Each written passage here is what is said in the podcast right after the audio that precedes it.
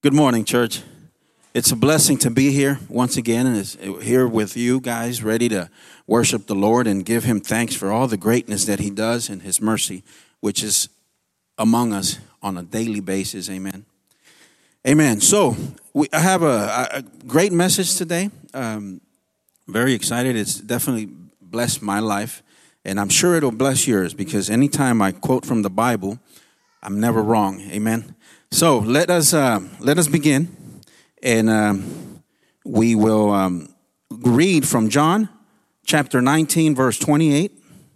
We're reading from John chapter 19, verse 28. And then I'll get into what the uh, the title is. Obvi- well, not obviously, because we, we I've not yet shared what I'm going to talk about.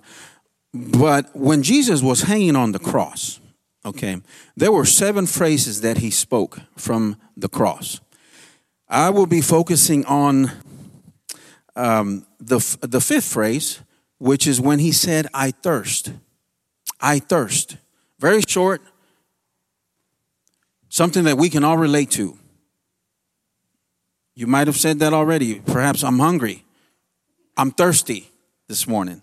Amen. But Jesus said, I thirst. The spring of living water said, I thirst. So let's read John 19, verse 28. The Bible says that Jesus said, After this, knowing, this is Jesus obviously speaking, after this, knowing that everything had been accomplished, Jesus is sitting, hanging on the cross, had just suffered tremendous torture. He'd actually been hanging on the cross for three hours. They hung him on the cross at 9 a.m. And he, during that time, he spoke four phrases. Around noon, around noon, as the skies begin to darken, as the daytime during midday turn into darkness. Hanging on a cross for three hours. Can you imagine the pain, the suffering? What, you, what we see in the movies may give us an idea. The cat of nine tails that was used to whip him, that ripped skin from the flesh, that ripped flesh from his bone, from his body.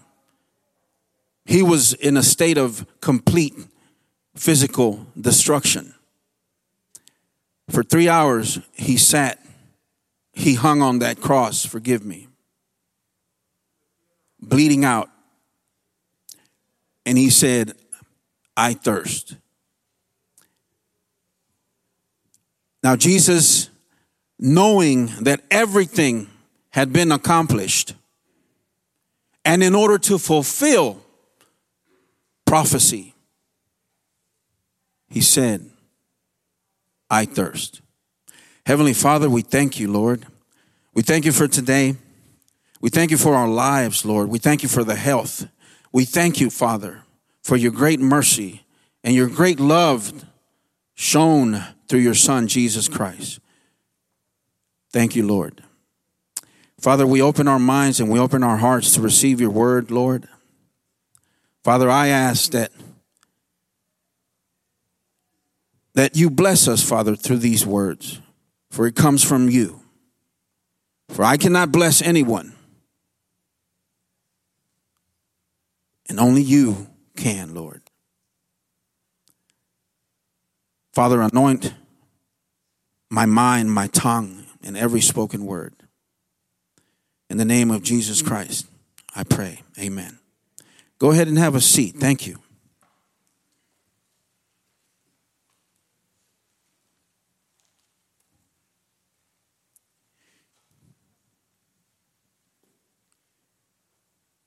We really, I've never actually gave it much thought to the the line or for that to that moment where Jesus said, I thirst.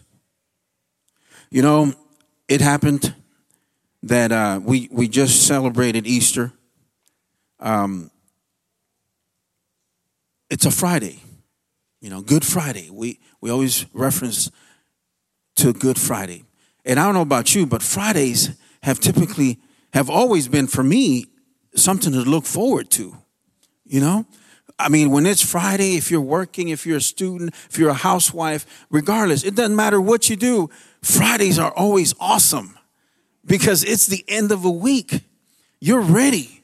You know, if you work outside, you've been, you know, uh, working physically, physical labor, and, and man, you're looking forward to that Friday. Amen. If you're a housewife, your work never ends, but still, Fridays are good, right?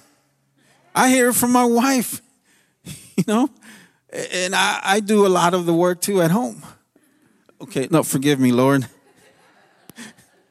no, I'm just too busy sometimes, but I try to help out.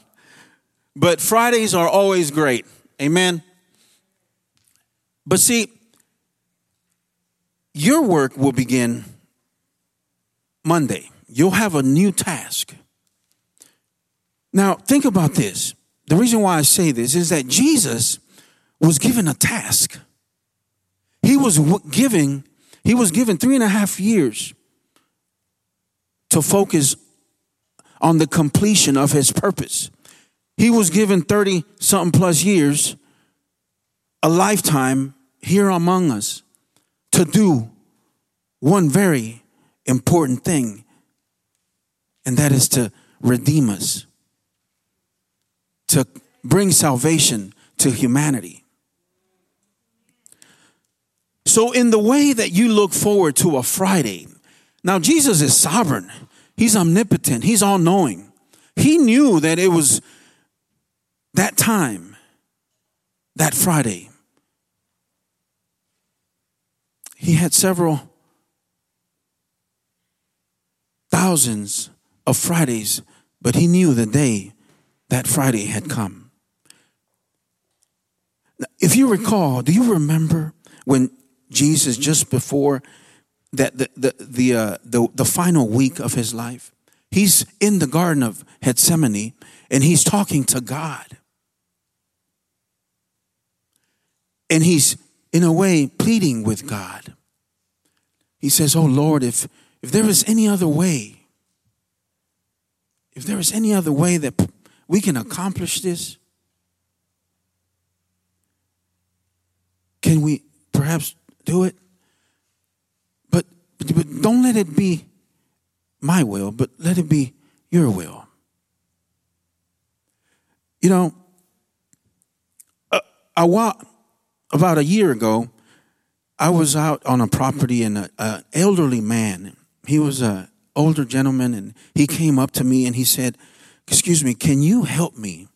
My truck is broken down right over there, and it's kind of blocking the driveway, and it's it's dead. I've already I can't fix it. I have to get it towed, but I don't have a penny in my pocket. And I said, "Well, let's go look at it." So uh, we managed to push it out of the driveway, and and get it out of at least uh, blocking traffic. And and he said, you know, my home, my house rather, is right around the corner. It's only a few a few blocks away, and but I can't push it there myself, and I don't have a way to get it there. And I said, you know what? How much is a tow truck? He knew exactly how much to the penny. I said, okay, call the tow truck. I'm gonna pay for your tow. Point is, is that he took the tow truck showed up. They took him home. He was very happy. He want, he asked me my name. He was so grateful. And I said, and I said, well, Father, that that's my my good deed for today. Well, a few months later, the same gentleman came and he found me at that same spot. He's like, Moises. And I'm like, that's me. He said, Oh, it's a pleasure to see you. He goes, Look, he goes, Look, uh, how long are you going to be here? And I said, Well, a few hours. He said, Look, you have to come to my house. I'm so grateful for what you did. He goes, I just live right around the corner. Please come have a cup of coffee with me. And I said, Awesome. I can do that. Because I could see the joy in his life, the gratefulness in his heart. You see, and that was me going to, I was going to plant another seed. Not financial seed, but a seed of, of companionship. You see, seeds are, they come in many different ways.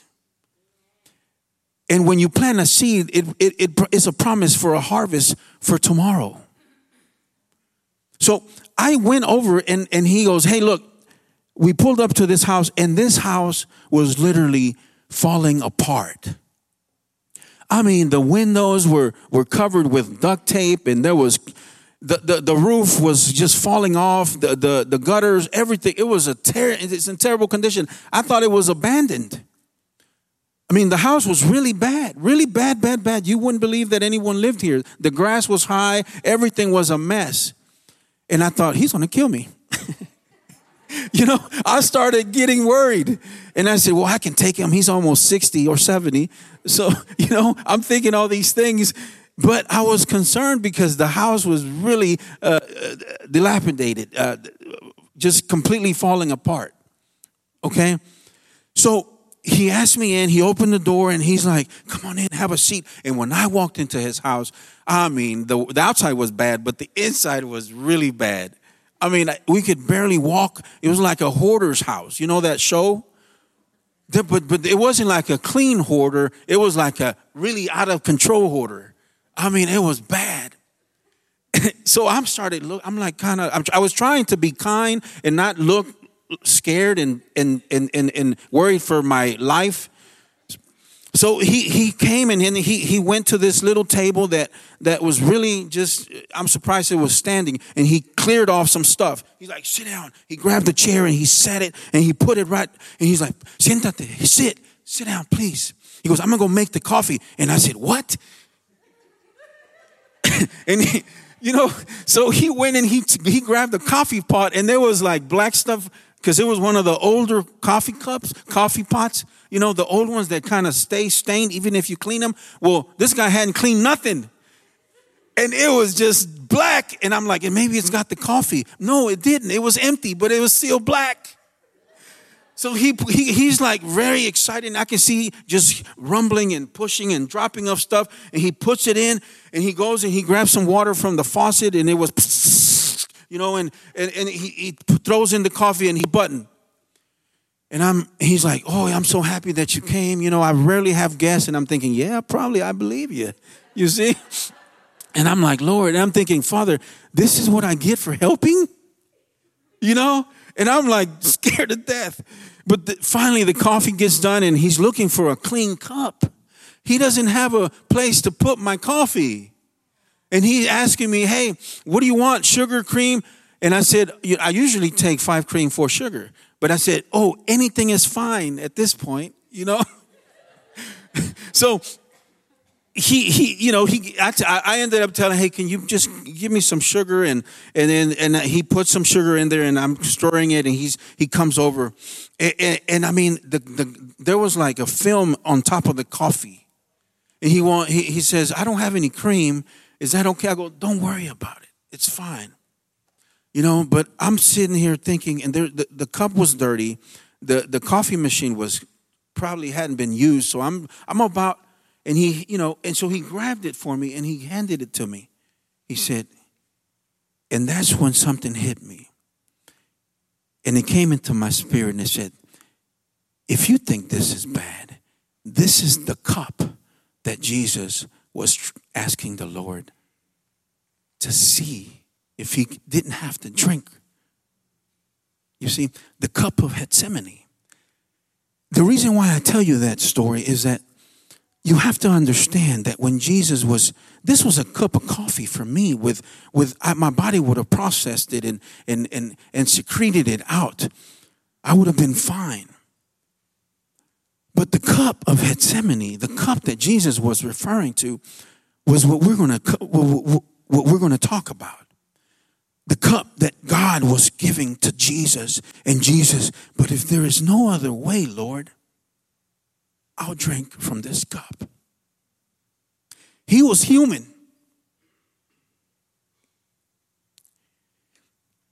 And he pleads with the Lord, or he speaks with his father. But he says, But let it not be your will, let it be my will. You know? Now, many people may say, you know, and they've asked me, and I've heard it they'll say, "Why? How can you worship a God? How can you believe in a Christ that is hanging from a cross that says to be or claims to be mighty and powerful, but but lays there, hangs there hopelessly, helplessly, subjected to all this torture? How can you say and believe this God?" But see, this is the truth is that there is no other God, no other belief system where a God has not distanced himself from suffering, but has chosen to make himself a part of our suffering. There is not a single thing that you can take to Christ which he can say, Oh, I'm sorry, I just don't understand. God willingly chose Jesus Christ, that is, willingly chose to make himself a part of our suffering. He understands us. Because it would be very hard for me to worship a God who didn't relate to who I'm to what I'm going through. Imagine that. Imagine if Jesus was simply not the Jesus that he is, but just a God who claimed and says that he is God it would be hard to believe that. But in the way that a Friday arrives and that you've accomplished all things, Jesus Christ accomplished salvation for each and every person here. And the way that Friday arrives and you sit back and you drink from the cup in a way, it signifies the end of your final week, of your week, of your accomplishments. And that's why the Bible says that Jesus, knowing that everything had been accomplished and to fulfill Scripture, said, I thirst. Said, I thirst. I'm going to read for you, for, to you from uh, Genesis 18 22. Now, Abraham is talking with God and he's asking God to spare Sodom. Amen. Then the men turned away from there and went toward Sodom. But Abraham still stood there before the Lord. And Abraham came near him, near, and said, Would you also destroy the righteous with the wicked? Suppose there were 50 righteous within the city. Would you also destroy the place and not spare it for the 50 righteous that were in it? Now, focus on this. Abraham divides the world into two types of people those that are righteous and those that are wicked. There is not a third group. Amen. I'm going to read from you in Luke chapter 19, verse 10. Jesus said, Jesus said, For the Son of Man has come to seek and to save that which was lost. In this world, a person is either lost or saved. No in betweens. There's no other state of being. Jesus said this I have come to seek and to find that which is lost. Either you're lost or you're saved. But let me explain briefly this. Okay, there is a difference because you can be lost with hope and you can be lost without hope. And I'll explain that. Listen, as Noah was building the ark, it, was, it took him 120 years. During this 120 years, he was preaching to the people of the coming flood. How, out of how, out of all those people that were lost, okay, all those people that were lost, how many of them got into the to the to the ark? with the exception of Noah's family. Zero, no one. Now, this is the difference. Okay? For 120 years, Noah built the ark, was building the ark when he was consistently, continuously preaching to those people that were lost. And those people had the option to listen and believe Noah. So they had hope. But when God closed the doors to the ark, those same people were still in the same condition as before. They were still lost. However, they had no hope. You can be lost with hope, or you can be lost without hope. You see the difference? It's very important. Amen.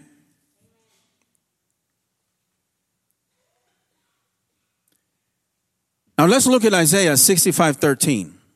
Therefore, says the Lord God, Behold, my servants will eat, but you will be hungry.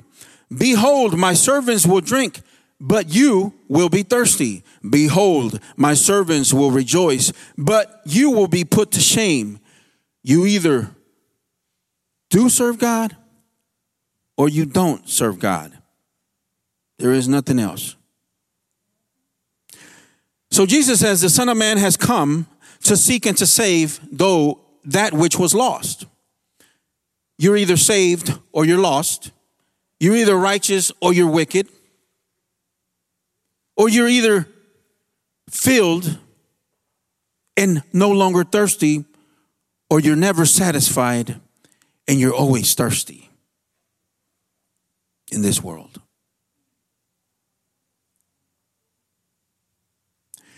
Now, as I stated at the beginning, as Jesus hung on the cross, they hung him around nine in the morning, and for three hours up until mid, until midday, he hung on that cross, suffering tremendous pain.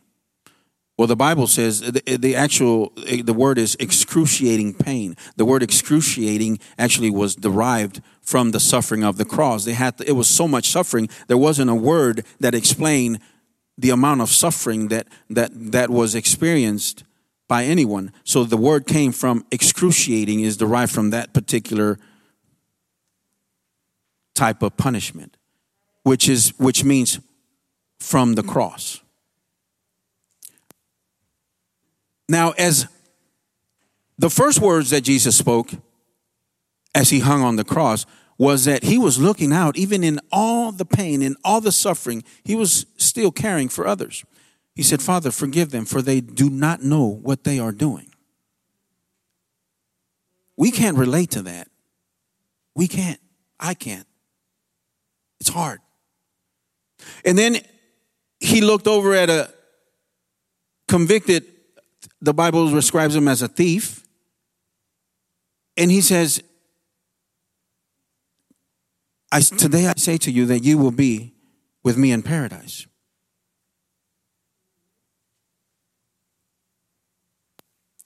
He looks down at his mother, you know, still not interested and worried or concerned about his suffering, now focusing on his mother's suffering. Says, looks at John, John, behold your mother, cares and provides a way for his mom as he is dying. Concerned not about himself. Can't relate to that.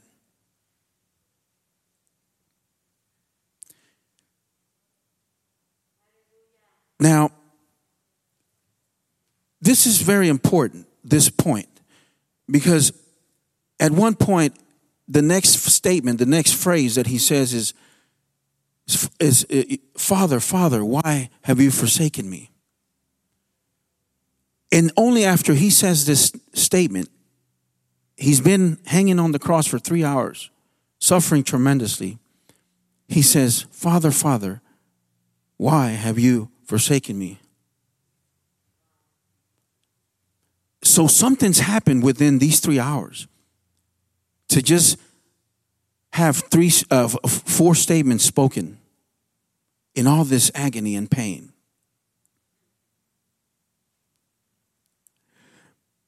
I read to you from Psalm 69 21.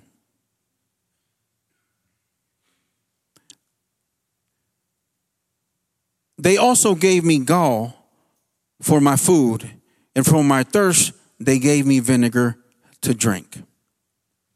The Bible says that after all this,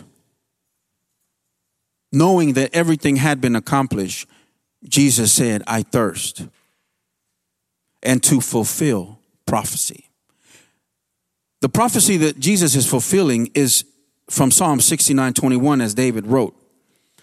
They also gave me gall for my food, and for my thirst, they gave me vinegar to drink, is the reference. Now, if you are one of the people that was responsible directly for leading G- Jesus to the cross, and now he hangs there dying, uh, innocent but convicted falsely because of you and you and you, and you questioned his divinity. You questioned the truthfulness in everything that he spoke. A man that you witnessed do nothing but good and hurt no one. A man perfect to, to every sense. And this man speaks those words that you've been preaching about in the Old Testament. And he accomplishes that. How would you feel if that's the biggest fear coming true? Where you come to the recognition, to the realization that you are now a culprit in the death of a man who is holy, who has just seen scripture been fulfilled. Because there is no possible way that you can set this up. He didn't go to the thief and say, Hey, whenever we're on the cross, I'm going to pay your family off. I'm going to have them get paid. Just say this so that we can look, you know, kind of fulfill some stuff. Think about that. Imagine that. You are the guilty person, the cause for Jesus dying on a cross, an innocent man. And prophecy is being fulfilled before your very eyes by the person that you rejected. And because of your jealous and envious ways, nature, he's hanging on that cross. Man, that's scary. So that prophecy, so that the word of God would be fulfilled. Now, when Jesus says, I thirst, it also tells us that he, in fact, was human. That he, in fact, was human. The earliest, the earlier Christian church actually believed that Jesus, they, they didn't question whether he lived or, or, or whether he never existed. They questioned, in fact, they, they, they all agreed that he in fact lived and that he in fact died on the cross, but they questioned that he actually never suffered the way he did and that he never was in a physical body. It's called Gnosticism. That was the big question. But this proved that wrong because he thirst. If you're a ghost, you're not going to be thirsty. You're not going to suffer the way we suffer, a human being. But listen to this. As Jesus is on that cross, after three hours, the skies begin to darken and the daytime turns into night. Something is happening. Something really different is happening during this crucifixion. It's not like the others that we've been involved in.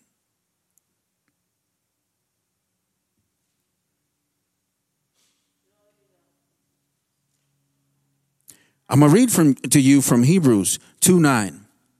But we see Jesus, who was made a little lower than the angels for the suffering of death, crowned with glory and honor, that he, by the grace of God, might taste death for everyone. The world, the word of God says that Jesus tasted death for every man. But the word of God also says that the death, that the dead know nothing. A dead person cannot, cannot taste death. In order for us to taste death, we have to be alive. But yet, the Bible says that Jesus tasted death for every man. Now, let, eh, us look at Ecclesiastes 9 5. For the living know that they will die, but the dead know absolutely nothing. The dead know nothing. Jesus tasted death. But a dead man cannot taste death. Jesus tasted death before he died. Between 9 and noon, Jesus tasted death on that cross. Have you ever questioned yourself when a mother or a father receives tragic news? That mother faints. Some do, some don't. Because you know what? That's like a gift of God. Because that shock of that tragic news would kill someone. So God has a turn-off switch so that when you receive something tragic, you can't handle it, you faint. And you come to hours later in the hospital and you're like, what's happened? Jesus didn't faint. Jesus hung on the cross, suffering every single thing. See, it wasn't the first time that Jesus was given was given water.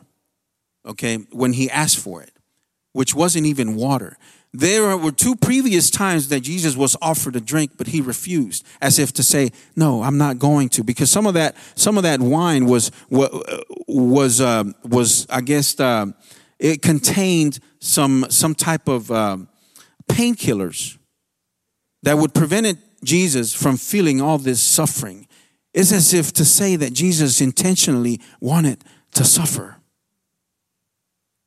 up until this point. So Jesus Christ tasted death. Why? Because now there is darkness. There now has been separation from God. And now there is a burning thirst in his throat. Darkness, separation from God, a burning thirst in the throat of Jesus. What does that sound like? Hell. Jesus is tasting death.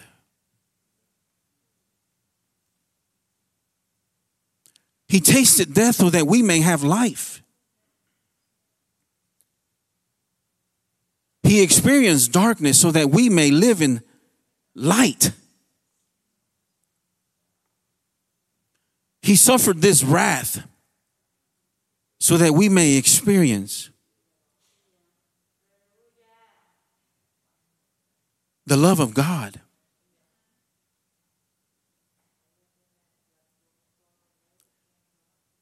He suffered this thirst so that we may be filled. Now, listen to this.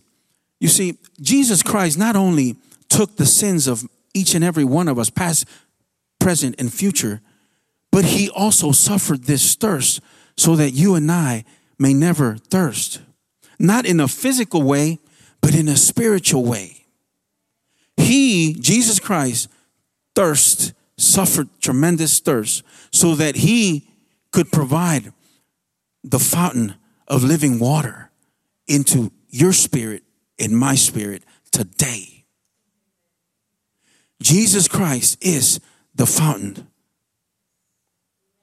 of running water that gives your spirit life so that you may never thirst again. He took your sin and my sin on the cross, and He took our thirst, our spiritual thirst, so that we may be filled. Jesus Christ said, I thirst. Fulfilling prophecy. Second Corinthians 5:21. God made him who, who knew no sin sin for us, so that in him we might become the righteousness of God. Might become the righteousness of God. In other words, the path has been provided, the way has been made available. But the word says, so that we may, through him, become, may become, because it's your choice, the righteousness of God. God made him sin for us so that through him we may become the righteousness of God. Man, that's amazing. It's an amazing gift.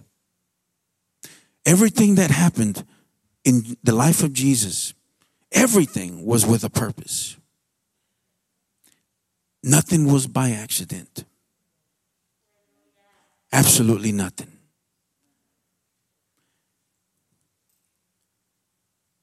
You see, Jesus, as he sat, as he hung on that cross,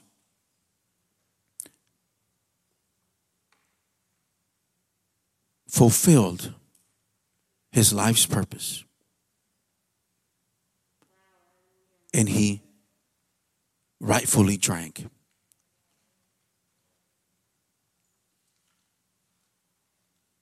The suffering that we righteously deserve, he suffered so that you and I may have forgiveness and mercy from the Father.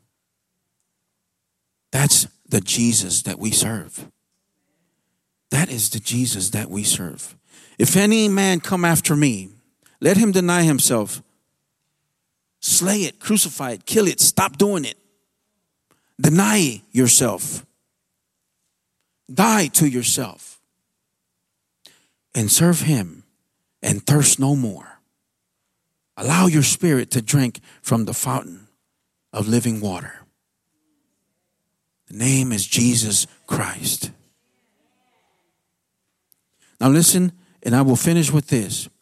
The Bible says in John 19 34, but one of the soldiers pierced his side with a spear, and immediately blood and water came out. Mankind was lost in a paradise, in a garden, paradise garden. But he was redeemed, mankind was, was redeemed in a dry desolate place, rocky hills, known as Golgotha, the place of the skull. Mankind was lost involving a tree in the Garden of Eden, but saved on a tree at Calvary. As Adam slept, God opened up his side to form Eve, his bride. As Jesus fell asleep and died, God opened up Jesus' side to form the church, his bride. Blood and water came out of Jesus' side. This represents Holy Communion and water baptism. These are foundational sacraments, are foundational beliefs, acts in the holy church of God.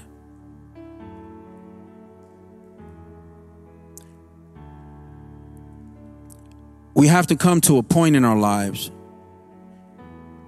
each and every one of us, where we say, Father, I can't do this by myself. I can't do this any longer. I no longer want to, want to thirst. You know, we see people that they don't have Christ, but they have a normal life. Everything is provided for them. And you say, But how, Father? If I serve you, how is that possible? But like I've said before, Jesus didn't come to make bad people good, He came to make dead people live. That's the difference. See, you don't know the suffering that people are having when you look at how they're living. That's why God says, never judge anyone. You know, I, I, I when one of my favorite apologists, Ravi Zacharias, just passed away. I'm a great man of God, and I say that because he served the Lord. He was filled with, with an anointing that, that blessed millions of people around the world. And it was recently uncovered that he was a man living in a, living in a, a double life. He was a man that that that served God, but yet in private he was a, a, a man who abused many and living in sexual immoral sin. And there's many people that have discon- that, that, have discarded him. In fact, it's hard to lo- it's hard to find many of his sermons, and the internet was filled with hundreds and thousands of sermons, and they most most of them have been removed. And I asked myself, and I said, Father, we're all human, Lord. The fact that this man publicly served you, and many, many feel hurt and now have rejected every word that was spoken, I won't. Because if anything shows me and tells me, is that that is precisely why you came to save us. Because we are very delicate beings, delicate people. And Jesus knew that. If if there was any time where we should forgive each other is when we fall into sin and not judge and push others away because they don't, you know, qualify for our holiness.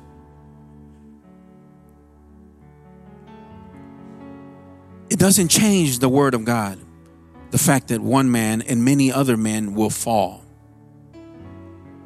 But we must be strong and we must constantly be fighting. We must constantly be drinking from the from that living water that God made and provided for us.